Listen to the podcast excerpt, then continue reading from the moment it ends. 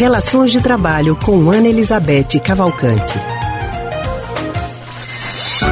E que agora a gente vai conversar com a psicóloga e psicanalista do Centro de Pesquisa em Psicanálise e Linguagem, CPPL, Ana Elizabeth Cavalcante. Ana, boa tarde. Boa tarde, Lilian. Boa tarde a todos. Tudo na Santa Paz, né, Ana? Tudo na Santa Paz. Graças a Saúde, Deus. Sobretudo disso, né? É. É o mais importante nesse momento agora para todos. Né? Então, doutora Ana, a gente sabe que, que este ano foi um ano muito difícil, tanto do ponto de vista econômico, que afetou várias empresas, como no campo pessoal também, como as pessoas se viram obrigadas a manter o isolamento social. Tarefa nada fácil. Importante, mas fácil não foi. Então, esse distanciamento é, afetou também a vida profissional e por motivos justos, né? Cancelou festinhas de final de ano. Como é que vai ser para lidar com essa restrição dessas confraternizações, hein? Porque a festa da, da firma, ela faz uma falta danada no fechamento, né? Tá. Desse final de ano, ela já era ali a tradição. Isso.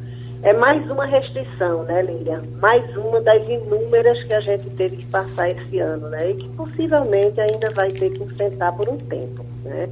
Eu acho que é isso que está sendo muito difícil para as pessoas, sabe? Encarar essa realidade de que nós, nós não podemos, não precisamos deixar de viver, né? Mas que precisamos viver com restrições. Eu acho que isso está sendo muito difícil para as pessoas. É como se a gente fosse movido por uma lei do tudo ou nada, entendeu? Uhum. Ou você faz tudo do jeito que era, ou você não faz nada, ou então você nega tudo, chuta o pau da barraca e faz tudo que não deve. Que é o que está acontecendo agora, infelizmente, nesse momento. Né?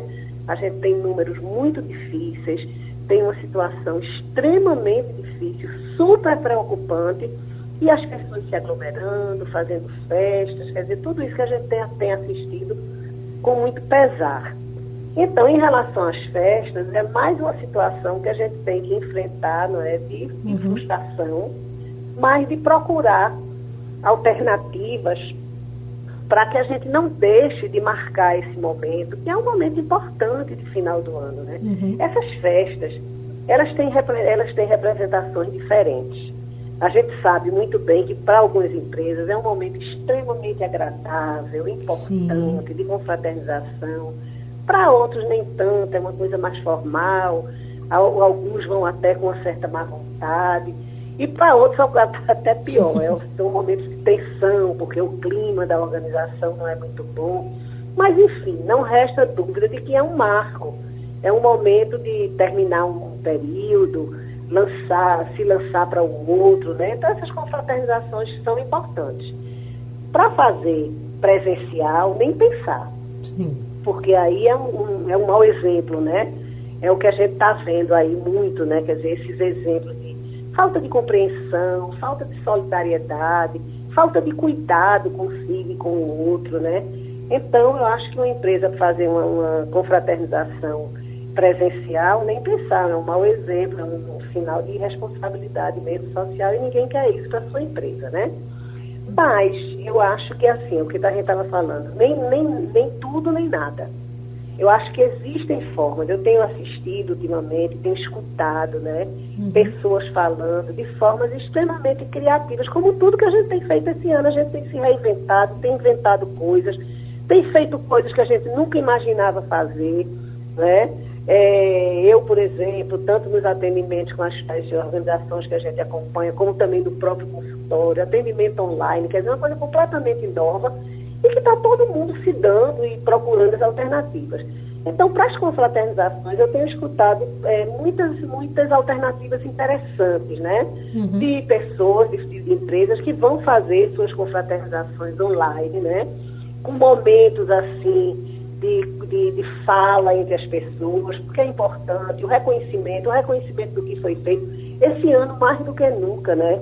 A gente precisa reconhecer as nossas equipes, os nossos funcionários que se desdobraram para manter, a- manter as pontas, para manter as coisas funcionando, para criar coisas, para inventar, e para isso foi muito trabalho. Então, é um momento de reconhecimento.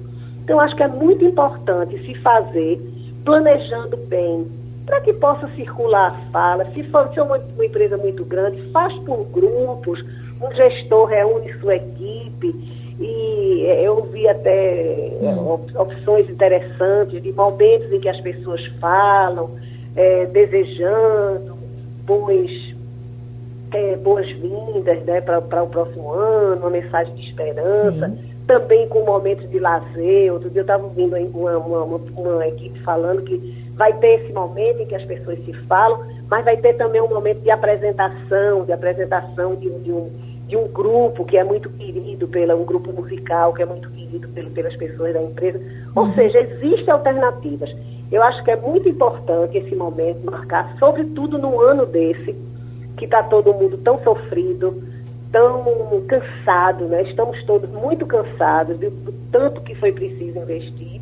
Então, eu acho que é muito importante esse momento. E se for uma coisa bem planejada, é, legal, com a contribuição de todo mundo, pode ser uma coisa muito importante para a gente marcar é, o final desse ano tão complicado, né? E também apontar para o futuro do próximo, que a gente sabe que vai ser ainda um ano difícil, mas que a gente precisa entrar com esperança, né?